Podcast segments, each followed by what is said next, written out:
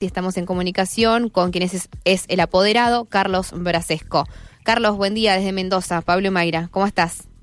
Eh, buenos días, buenos días Pablo y Mayra y buenos días a toda la afición este, mendocina y en especial a las trabajadoras de casas particulares. Bueno, muchas gracias, Carlos. Eh, próximo fin de semana se tienen que actualizar algunos salarios. ¿En qué porcentaje quedaría y cuánto debería ganar una persona que se dedica a este rubro?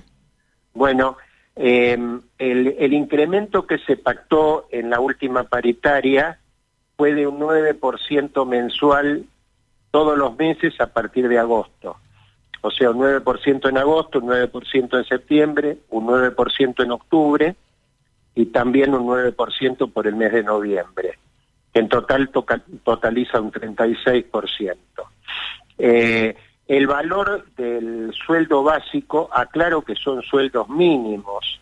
Sí. Eh, de la, cuarta, la, quinta categoría, que es la de servicios generales, que es la categoría en la cual se hacen todos los trabajos de la casa, planchado, lavado, por, por dar un ejemplo, tenemos el mínimo con retiro, con retiro, está en 56.500 37 pesos. Y, y, sin retiro, el personal que es conocido como cama adentro sí. estaría en 62.869 pesos. Esos son los valores básicos, los valores mínimos, no se puede pagar menos de eso. Y con respecto a la misma categoría, el valor hora sube eh, sin retiro a 460 pesos y eh, sin, eh, perdón, eso es con retiro y sin retiro a 496 pesos. y como complemento quisiera agregar la cuarta categoría, que es la de cuidadoras, de casa de familia, ya sea de niños, adolescentes, adultos, adultos mayores o con discapacidades. Es una categoría también muy importante en la cual el valor de las trabajadoras con retiro eh, se va a 62.869 pesos y sin retiro, es decir, con cama adentro, a 70.061 pesos mensuales. Eh, ¿Me podrías repetir de nuevo la hora eh, para las personas con retiro? ¿En cuánto quedaría? Cómo no, cómo no. Para las personas con retiro de la quinta categoría, el valor mínimo es 461 pesos. Ok, perfecto. ¿Cuántas, y, sin retiro es 496 pesos. ¿Cuántas personas eh, estarían eh, incluidas en esta categoría mínima que cuenta usted, Carlos? Eh, a ver, la, los trabajadores de casas particulares tienen cinco categorías. La quinta categoría, servicios generales, abarca más o menos a, a, un 30% de, de la población de trabajadoras, más o menos una tercera parte, entre un 30 y un 35%. Después está la cuarta categoría, que es la de, de cuidado y asistencia en el hogar, que también es una categoría grande eh, que tiene entre un 25 y 30% de la población de trabajadoras. Y después hay otras dos categorías que también nuclean gente en cantidad, digamos.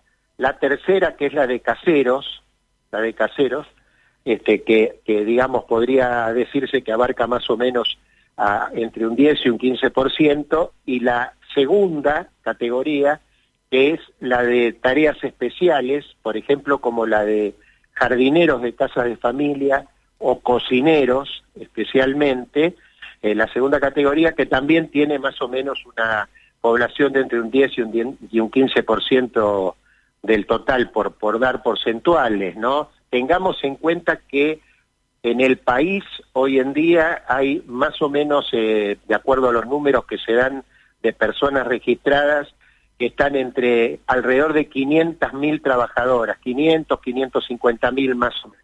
Claro, claro. Eh, en blanco. Sí, sí, sí, Bueno, justamente de eso le, le quería preguntar, eh, ¿cómo está la situación, más allá de lo netamente económico de plata, eh, ¿Cómo está la otra situación con, con el trabajo negro, con algunos otros beneficios que debieran tener el personal?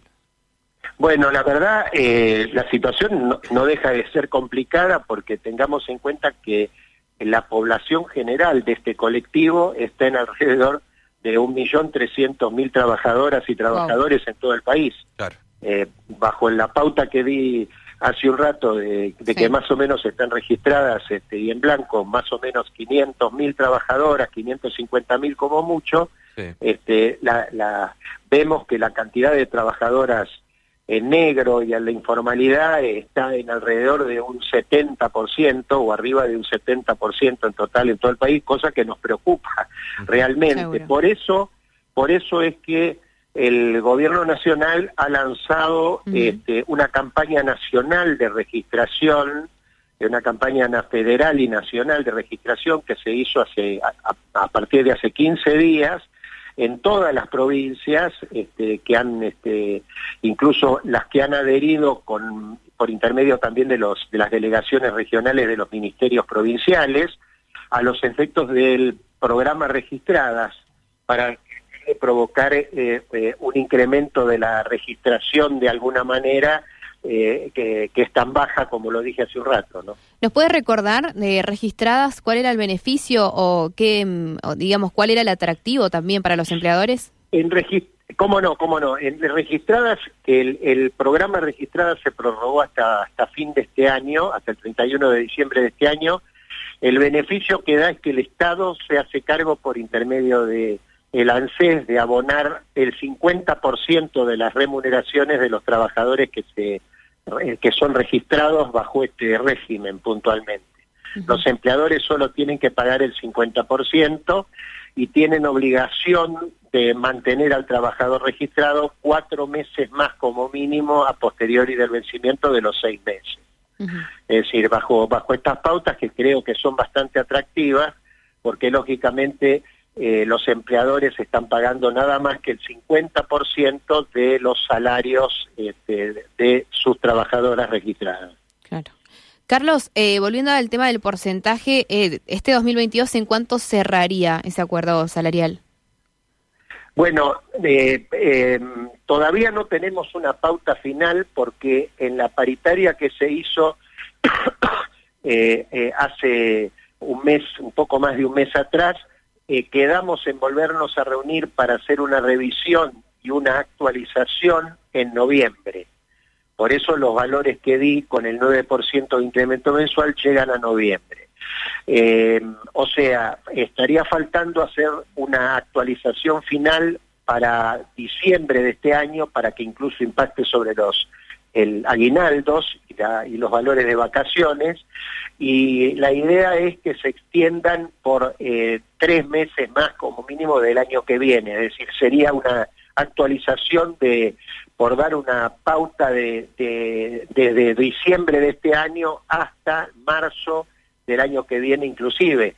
No tenemos todavía valores establecidos, pero con los valores inflacionarios eh, que hay, eh, lógicamente entendemos que vamos a tener que hacer una, un incremento más o menos este, importante a los efectos de que no repercutan eh, sobre los bolsillos de las trabajadoras que ya están bastante castigadas.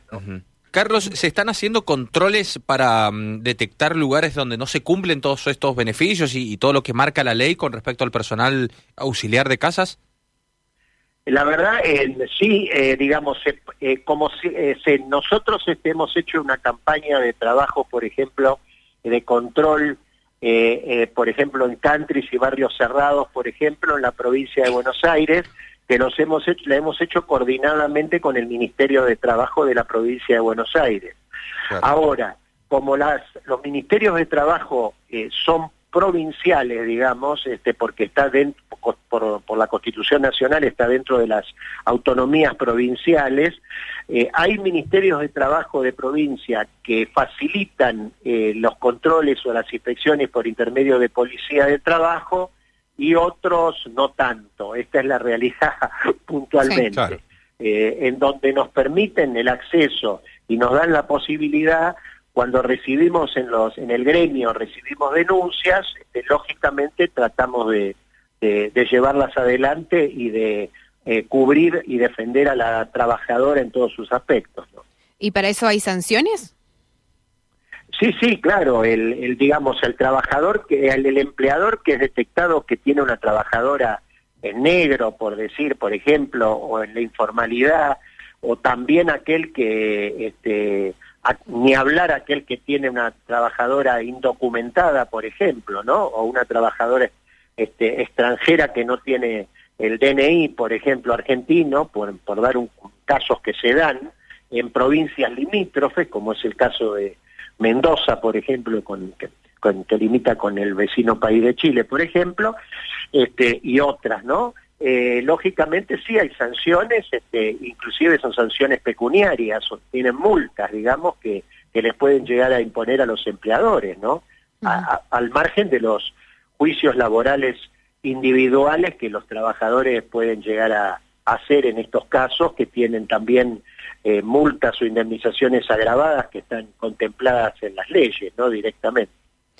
Eh, la última, eh, Carlos, el tema usted nos, nos estamos, no, bueno, nos convocaba el, inicio de la, de la nota, el tema de las paritarias. Estas conversaciones, ¿con qué sectores se dan eh, las charlas y negociaciones por los salarios? Bueno, eh, son la, em, en la ley 26.844, que es la ley que rige, que tiene el régimen de, de trabajadoras de casas particulares, que es una ley que se dictó, que está vigente eh, a partir de abril de 2013 por, por gestión de la presidencia de, Cristina Kirchner en aquel momento, que fue la que la, impulsó y la sacó, y el ministro Tomada, el ministro de Trabajo, este, eh, tenemos que eh, allí está contemplada este, perfectamente la Comisión Nacional de Trabajo en Casas Particulares, que es el órgano paritario. Ese órgano paritario tiene tres eh, tiene un armado similar a, las negociaciones de la Organización Internacional de Trabajo. Interviene el Estado por intermedio del Ministerio de Trabajo y el Ministerio de Economía, los gremios puntualmente, como la parte trabajadora,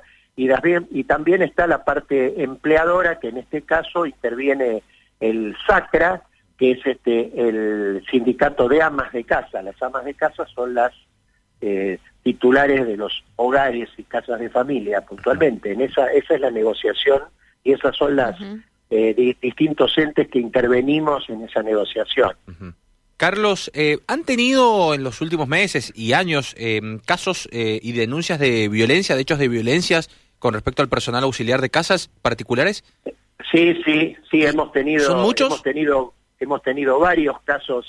Acá en Mendoza. así, con problemas, este, realmente eh, incluso tenemos un centro de atención de la mujer en, la ciudad autónoma de Buenos Aires, que lo tenemos articulado con el, con el Ministerio justamente de, Diversidad de Género este, y el Ministerio de la Mujer Nacional. ¿Tiene datos de acá de eh, Mendoza? Atención específica para casos de violencia. Hay, un, hay una, no nos olvidemos que hay un convenio internacional, el 190 de la OIT, que es el último que que se ha dictado, en el que hemos participado, en el cual este, justamente tenemos eso, y después también como referencia, digamos, hemos tenido casos emblemáticos de, situaciones en las cuales ha habido de distintos tipos de violencia, uno de ellos, el último, por ejemplo, que ha sido muy mediático y muy conocido, el caso de, del asesinato de, un matrimonio en la zona de Vicente López, este, a cuya empleada se la acusó de, de haber sido este, la, partícipe asesina en su momento y se la tuvo detenida durante 13 días este, y luego se la tuvo que liberar porque no tenía nada que ver, en un claro caso de estigmatización de la trabajadora porque era extranjera, porque era pobre y porque era trabajadora de casa particular realmente, que, es, que es un caso también de violencia. porque en definitiva hasta la tenían en negro la pobre mujer, ¿no? Claro. ¿Y acá en Mendoza cómo es la este, situación? conocida como Nina este, así salió en los medios, eh, al margen de su nombre real. Este, bueno, eh, todos esos casos son casos de violencia, porque cuando a la trabajadora se la tiene en el hogar indocumentada o los empleadores le retienen el documento, que se da en muchos casos, eh, esos son situaciones de violencia indirecta también. Y bueno, hemos tenido y tenemos muchos casos eh, en los cuales cuando nos piden actuamos y intervenimos y tratamos de defender. En el caso de Mendoza quería decir que nosotros la sede de nuestro eh, sindicato allí eh, se encuentra en la calle Salta, 1361. Así que Bien. allí pueden las trabajadoras acudir a cualquier tipo de reclamo, pedido, lo que fuere, que van a tener el asesoramiento o el acompañamiento que corresponda. Bien, bien, bien. Gracias, Carlos. Un abrazo No, grande. por favor, gracias a ustedes por permitir eh, difundir y visibilizar esto y ojalá que se consiga la mayor registración posible. Ojalá. Ojalá. Besos, Carlos. Hasta luego. Gracias, que tengan un buen día. ¿eh? Hasta luego.